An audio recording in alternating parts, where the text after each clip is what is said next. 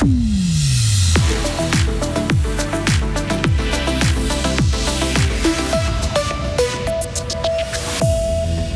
Les Suissesses poursuivent leur, aventure en Coupe du Monde de football grâce au match nul face à la Nouvelle-Zélande. Le comité d'organisation du Carnaval de Bro est dissous et puis une centaine de Fribourgeois participent à la Gymnestrada à Amsterdam. Du soleil pour cet après-midi, de la pluie pour demain. Météo complète à la fin du journal de Lauriane Schott. Bonjour Lauriane. Bonjour Maurizio, bonjour à toutes et à tous. L'équipe de Suisse féminine va poursuivre sa route à la Coupe du Monde de football. Oui, grâce au match nul 0 à 0 face à la Nouvelle-Zélande hier.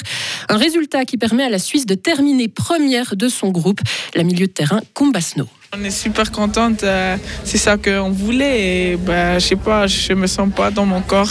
C'est ce que tu rêves depuis petite, donc euh, juste la joie. C'était une guerre encore. Mais je pense défensivement, on, était bien et on a tenu. C'est ça qui compte à la fin. C'est la victoire qu'on voulait jouer, mais je pense quand même on était un peu trop défensif la première mi-temps. Et après, c'est juste la dernière passe qui n'était pas précise. Mais je pense qu'on a eu les occasions pour aussi marquer. C'est dommage, mais bon.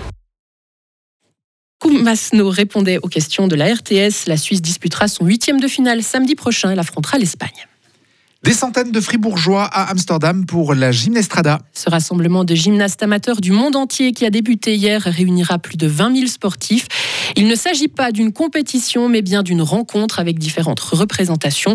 Les fribourgeois participent à la soirée suisse. Aujourd'hui, devant des milliers de personnes, ils présenteront le fruit de plus d'une année de travail. Jérémy Coco est responsable du groupe de gymnastes fribourgeois.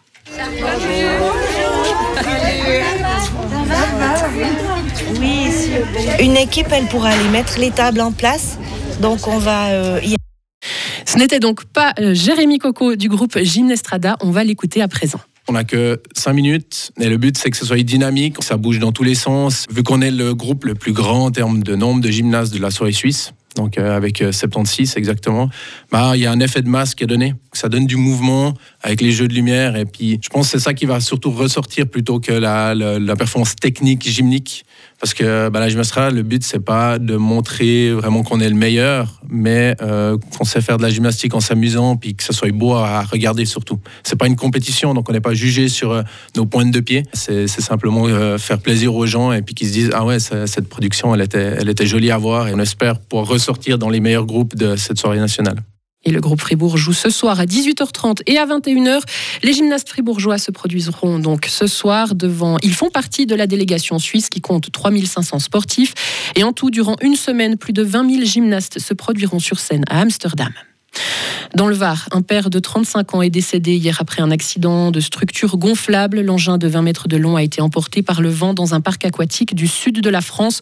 L'homme est décédé, son enfant de 3 ans a été grièvement blessé. Une frappe russe sur un immeuble d'habitation en Ukraine a fait au moins un mort dans le centre du pays. Selon les autorités, deux missiles ont frappé le pays ce matin, dont l'un qui a détruit un bâtiment de 9 étages. Les recherches sont en cours pour tenter de retrouver des survivants. Pékin en alerte maximale suite aux inondations et glissements de terrain qui frappent la Chine depuis vendredi. Une grande partie de la banlieue de Pékin présente un risque d'effondrement, de glissement de terrain et de coulée de boue. Au moins deux personnes ont perdu la vie dans ces intempéries. Le carnaval de Bro peine à recruter. Et comme il est difficile de trouver du monde qui s'engage à l'année, le comité actuel a dû se résoudre à dissoudre. La nouvelle a été publiée la semaine passée sur le compte Facebook du carnaval. Chaque année, l'événement réunit en général une trentaine de chars et jusqu'à 10 000 spectateurs. Un événement important dans la culture fribourgeoise, mais qui pourtant peine à trouver des personnes motivées à l'organiser. Amel Stephen. Après la dernière édition, plusieurs membres ont présenté leur démission et malgré l'engagement de chacun pour trouver de nouvelles recrues, Personne n'a répondu à l'appel. C'est une situation qui se répète depuis plusieurs années et qui a poussé le comité à se dissoudre. Une décision que regrette l'ex-présidente Géraldine Roulin qui a évoqué avoir tout essayé mais sans succès. Selon elle, l'ampleur de l'organisation avec l'aspect sécuritaire et l'engagement sur le long terme effraie. Elle souligne d'ailleurs que la plupart des personnes qui rejoignaient l'organisation restaient que pour une édition malgré l'ambiance saine du comité. Mais cette manifestation très appréciée ne va pas s'arrêter pour autant. Un groupe de jeunes reprend le flambeau pour proposer une 46e édition l'année prochaine. Et le nouveau comité sera donc composé de jeunes âgés de 20 à 35 ans qui viennent notamment de la jeunesse de Bro et de la Google Music locale, la Pacotière. Et demain, c'est le 1er août. Et pourquoi pas vivre la fête nationale entre les vaches et les bottes de foin? Avec un brunch à la ferme, par exemple. Dans le canton de Fribourg, une douzaine d'exploitations vont accueillir du monde demain. À Écuviance, c'est le domaine de Bertrand Jacquat qui reçoit cette année. Et à moins de 24 heures de la fête, Hugo Savary s'est invité au dernier préparatif.